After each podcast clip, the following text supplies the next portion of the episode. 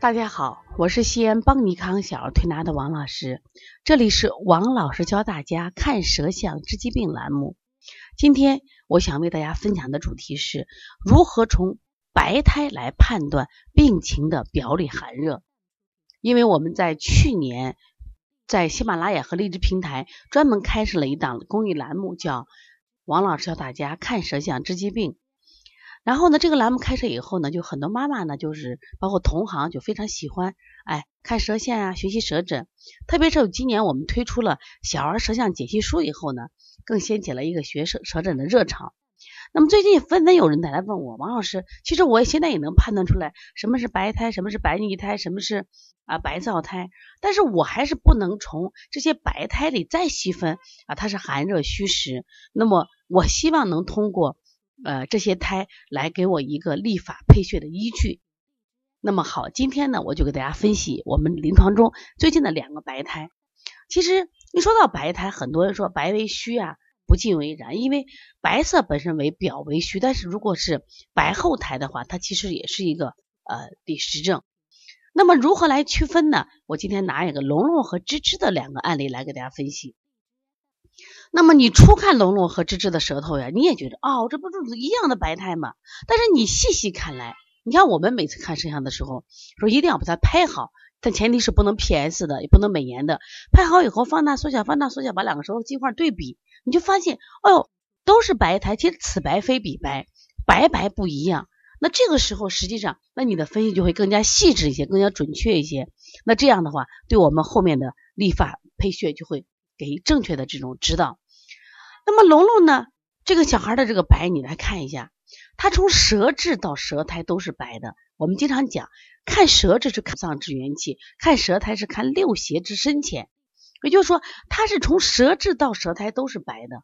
首先，我们说他首先气血是不足的，再加上受到什么呀外邪，所以这个小孩我们就说是就是一个虚症，因为白为虚呀，而且他苔不是特别厚。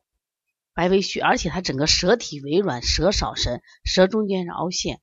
那么这个孩子当时来的表现是什么？他有斑秃，就头发大把大把的脱落。他六岁的孩子，一个男孩，而且呢皮肤干燥，头发干燥，皮肤瘙痒，已经有一年之久了。这完全是血虚，就气血不足嘛。血虚不能濡养头发，它掉发；血虚不能濡养肌肤，血虚它不能濡养什么呀？就是我刚才说的这个。毛发、皮肤导致这个孩子整个出现这种嗯干枯的状态。但是我旁边的芝芝，这个芝芝是个四岁的小女孩，平时什么也不是特别爱生病，但是最近生病呢。那我们来看这个孩子什么情况？你看这胎，它实际上其实胎呢也是薄白胎，稍微中间有点厚，但这个胎呢有点腻。你仔细看颜色是白里泛着青。白里泛着青，但是你看舌质色却是粉红色，而且看舌体，舌相对舌体呢，它的肌肉是比较有力量的，而且舌体呢比较厚，就两个舌头你往上一比，就明显的说，芝芝的舌头要比龙龙的舌头有力量、有神气。那他看胎也不一样，那么他的胎是什么情况？他的胎呢，刚刚讲了是白中泛着青，这是一个受了外邪的一个什么呀？表实症。那么一个是什么呀？里寒症，一个是表实症。那么这个杨龙龙呢，它就是一个虚症，而芝芝呢，就是一个什么呀？实症。那么这个实症呢，芝芝的实症是由于什么呀？外感引起的。所以说我们用什么呀？疏风解表祛邪的方法。但是龙龙的那么里虚症，它就应该用什么呀？温中健脾的方法。所以思路就不一样了。那么对龙龙我们怎么做呢？我们说啊。就健脾和温中，然后呢养血去止痒止发，然后呢我们用的穴位像我们补肾阳呀、外劳宫啊、推三关呀、啊孙运八卦，这都是一些温补的，当然还有养血的血海三阴交、葛树。但是对于芝芝来说，我们就是完全是一个外感的手法，比如外感的四大手法：疏风解表，你像开天门、推坎宫、运太阳、拿风池啊、搓风池到大椎。这完全都是不一样的。为什么这个孩子芝芝这个孩子，而且他的疾病也比较好调理？为什么比较好调理？是因为这个孩子正气比较足，因为他你看刚刚讲了，气血比较足，舌体呢肌肉比较有力量。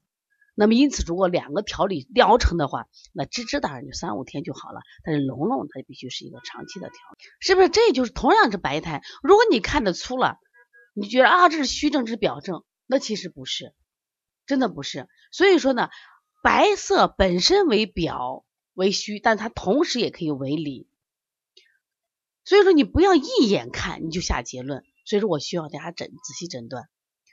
那么想学习舌诊呢，我们有两个渠道。第一个渠道呢，就是我们现在开的有舌诊课，月八号是开了第一天课程。那么我们后续还有三个单元的课程。另外就是我们出了一本书叫《小儿舌象解析》，那你可以通过这本书掌握最基本的这种舌象规律。其实学习舌象它是有规律的，掌握了规律，然后再经过啊你反复的看舌象，那你说看上三千个、五千个舌象，你怎么都成为大师了。这样的话可以快速的提高你的辩证水平。